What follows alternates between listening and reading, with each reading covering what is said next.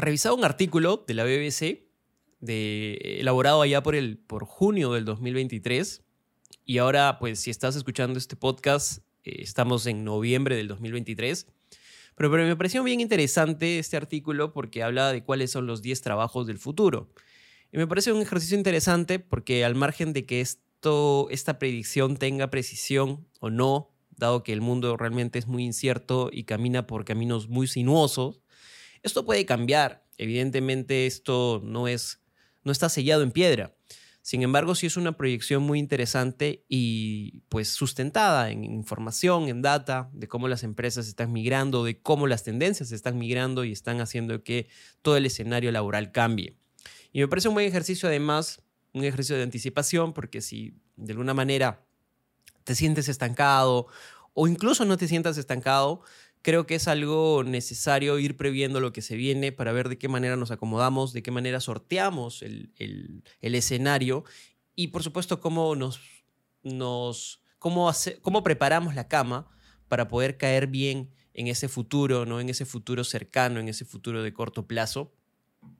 Creo que es algo importante a tener en cuenta que cuando estamos en el camino profesional, pues eh, nuestros, nuestras áreas de conocimiento y nuestros puestos no son para siempre, van a ir cambiando y por supuesto nosotros tenemos que ir cambiando con ellos, tenemos que ir actualizándonos, ir preparándonos, haciendo lo que son estos famosos términos, ¿no? Reskilling o new skilling, adquirir nuevas habilidades, entrenar, reentrenar algunas habilidades y actualizarlas, así que creo que vale la pena repasarlo.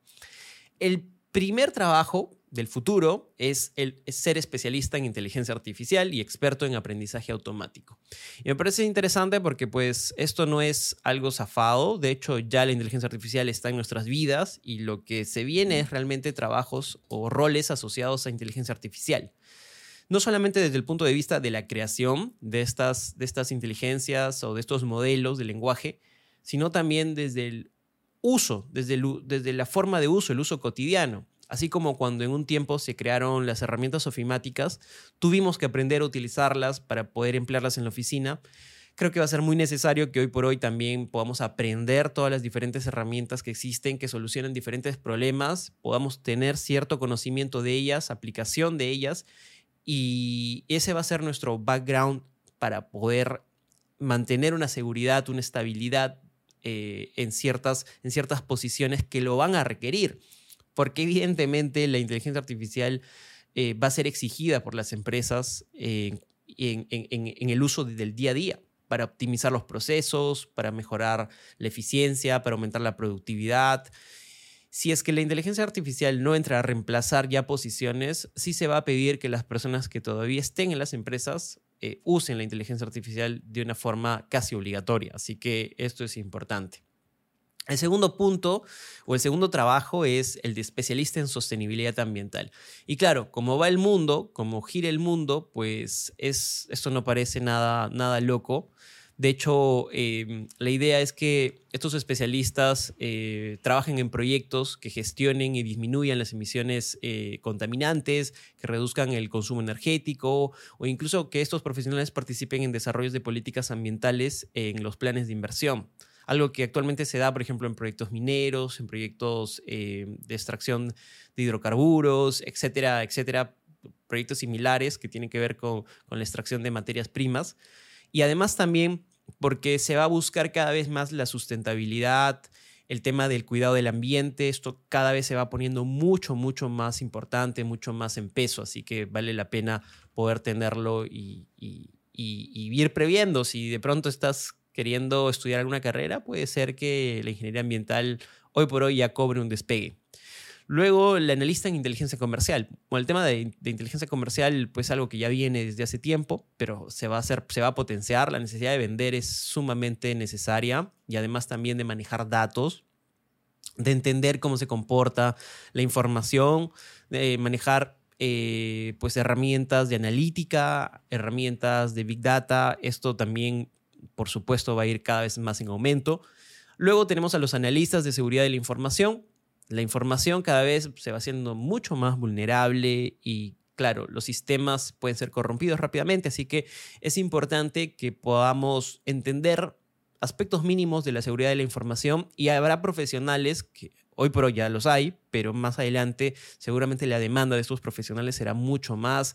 Es, eh, el trabajo implica, digamos, proteger a la empresa o a las instituciones, organizaciones de los ciberataques, eh, proteger los sistemas, las bases de datos y cualquier tipo de información sensible y que hoy por hoy son muy vulneradas. O sea, um, claro ejemplo es nuestro país donde la información se vulnera todo el tiempo y donde pues la información sensible aparece en bases de datos donde no la queremos. Luego están los ingenieros de fintech. Esto pues tampoco es algo como que muy nuevo ni muy futurista, sino es algo que se va a seguir reforzando en la demanda. Eh, la industria de la tecnología financiera es uno de los ecosistemas eh, de software más rápidos, de más rápido crecimiento en el mundo. Así que pues a tenerlo en cuenta.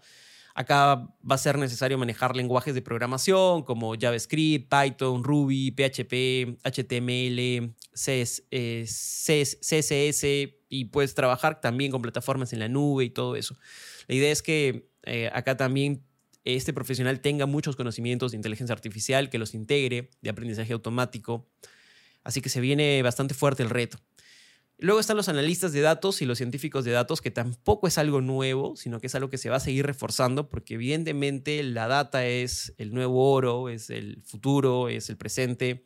De hecho, este, la idea de estos, de estos profesionales es que busquen patrones en la data, que, que formulen, digamos, sus propias preguntas sobre los datos y desarrollen modelos, utilicen aprendizaje automático también, eh, inteligencia artificial, eh, desarrollen modelos estadísticos, eh, que generen programaciones avanzadas para entender la data. Por ejemplo, en The Harvard Business Review considera que la ciencia de datos es actualmente y será en el futuro el trabajo más apetecido, ¿no? Aunque, de hecho, que hoy por hoy también se hace un commodity. Todos debemos tener ciertos conocimientos de data, pero aquellos que tengan conocimientos más avanzados eh, van a ser profesionales con, alta, con alta demanda. Luego están los ingenieros en robótica, y esto se va a poner mucho más fuerte porque se va a integrar toda la inteligencia artificial con los robots. Entonces, la idea va a ser buscar la automatización, construir nuevas máquinas, máquinas que reparen, máquinas que investiguen, máquinas que hagan cosas que hoy por hoy todavía no pueden hacer. Eh, no solamente en el campo industrial, sino ya en el campo ya más humano, que entren a la medicina, que entren a fabricar eh, eh, tejidos, en fin, ya el tema de la robótica se va a ir haciendo más avanzada. Vamos a sumergirnos en un mundo de robots, así que prepárense para eso. Luego está el ingeniero de electrotecnología, que es en el, en el puesto 8, aunque básicamente son profesionales que se van a dedicar a, diseñar y a dirigir el funcionamiento de sistemas, de componentes, motores y equipos electrónicos, eléctricos y de telecomunicaciones. una tarea que va a ser compleja, pero va a ser necesaria en un mundo que va a estar mucho más interconectado, donde las telecomunicaciones, los equipos electrónicos cada vez van a ser, digamos, los equipos básicos en los hogares, en las industrias, en, en las calles. Entonces mm, va a ser bastante interesante esto. Luego, y pues no menos importante, los operadores mm, de equipos agrícolas. Los equipos agrícolas van a evolucionar. Hoy por hoy tenemos drones en la agricultura, tenemos equipos, tenemos este, vehículos que son sumamente modernos. Y la idea es que todo este trabajo esté de la mano del trabajo pues, en campo, del trabajo de cosecha, eh, del trabajo de labranza, del trabajo de cultivo, por supuesto, también estos operadores van a encargarse del tema de riegos, de trillar, de desmontar, de operar todas estas maquinarias que no son fáciles y de hecho, ¿por qué en el campo agrícola? Porque de hecho el futuro de la humanidad va a ser una población cada vez más en aumento y la seguridad alimentaria es absolutamente necesaria. Absolutamente necesaria, o sea, no hay discusión sobre ello. Así que pues cada vez se va a hacer mucho más importante el trabajo en campo, el trabajo de agricultura, el trabajo de preservar y mantener todavía la demanda de alimentos que necesita el mundo.